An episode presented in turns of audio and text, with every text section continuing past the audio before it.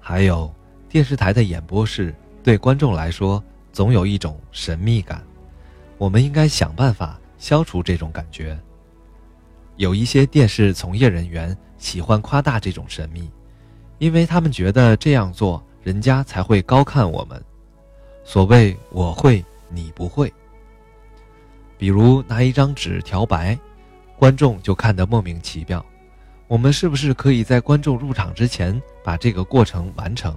如果没有完成，就采用别的方式，比如观众入场以后有人去调白，我就会叫住他，采访他，问这是什么意思，他就给大家讲调白有什么好处，他告诉大家。我问那现在大家是不是听懂了？调白其实啊就是可以把你们拍得更白。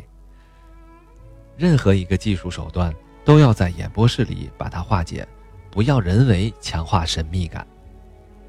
在录孩子节目的时候，尤其注意这一点。那时候我们会告诉所有的摄像，今天一秒钟都不要离开自己的岗位，要紧紧看护好自己的机器，因为我们请孩子到现场录节目，从来不给他们宣布规矩。我们告诉他们，今天。就算是放假了，咱们就撒开玩，想干嘛就干嘛，但电线可别摸，摸了可疼了。我小时候就摸过，其他呀你们都可以随便。所以孩子到了实话实说，就像到了游乐园一样，非常高兴。做实话实说这五年来，如果说最大的收获，就是我们知道了怎样和专家学者合作。电视节目是怎么策划完成的？还有一个群体是怎么树立人文关怀精神？这种人文关怀精神渗透到你的节目运作当中以后，怎么在你的节目中体现出来？包括怎么让所有的电视参与者达到最松弛的状态，从而完成还原真实的谈话空间？我觉得实话实说的建立，实话实说的出现。确立了电视策划在电视节目中的重要位置。现在我们组里专职的策划就有十个人，他们在全组地位最高，待遇也最高。现在我们的总策划叫杨东平，因为工作的原因，郑也夫、邝阳、陆建华这些学者相继退出或者加盟了别的节目，只有杨东平留了下来。他是北京知名的社会学、教育学的专家，自己还在带研究生，写过一本畅销书叫《城市季风》，相信大家都看过。他现在工作再忙，我们录像的时候，他也来现场看。每次录像结束的总结会，他也要来参加。大家都觉得总策划在节目中发挥着非常重要的作用。杨老板话不多。但是经常看我们争论一个下午，他坐在那里听，最后他总结几句，整个话题就提升了，我们就明确了谈话的方向。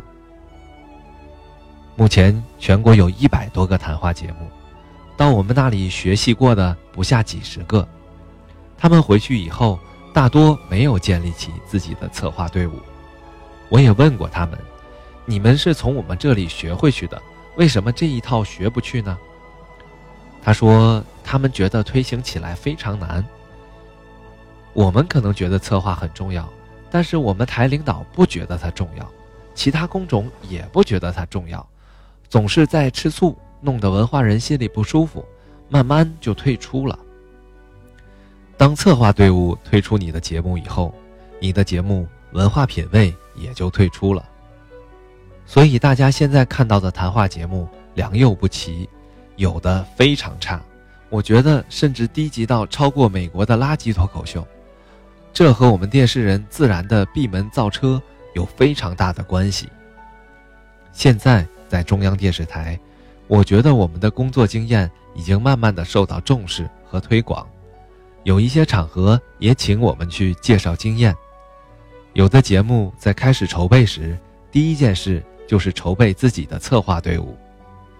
北京的文化圈很大，有一些专家学者都是有名望的，非常难请。有时我们明知道某个话题、某个专家来谈最合适，但是他不愿意来。有的学者，我们做了两年工作，终于请出来了。做谈话节目有很多限制，尤其是话题上的限制，我们做不了尖锐的话题，所以要在文化内涵上多下一点功夫。虽然干了五年，总结起来经验就是这么几条。虽然经验就是这么几条，做起来也会很难。不信，大家可以在自己的工作中尝试尝试，试一下把灯爷、摄爷、路爷都变成你的朋友，让他们全身心的为你的节目努力，看看这是多么巨大的工程。然后你再试一试，让所有的观众，各行各业的、各种阶层的、操着不同口音的。到了你的演播室，见到你都像亲人一样，跟你说话都像朋友一样。这个工程完成起来也很不容易。我觉得，当你把这些都完成以后，你就可以享受做节目的乐趣了。我喜欢和大家交流，现在我想回答大家的一些问题，我们一起来做一点学术交流。啊，哪位想问就站起来随便问。我的名字叫崔永元，希望大家直呼其名，或者就喊老崔、小崔，但请别叫我崔老师或崔先生，那样一下就让我们拉开距离了。我等着大家的问题，如果没有，就要散会了。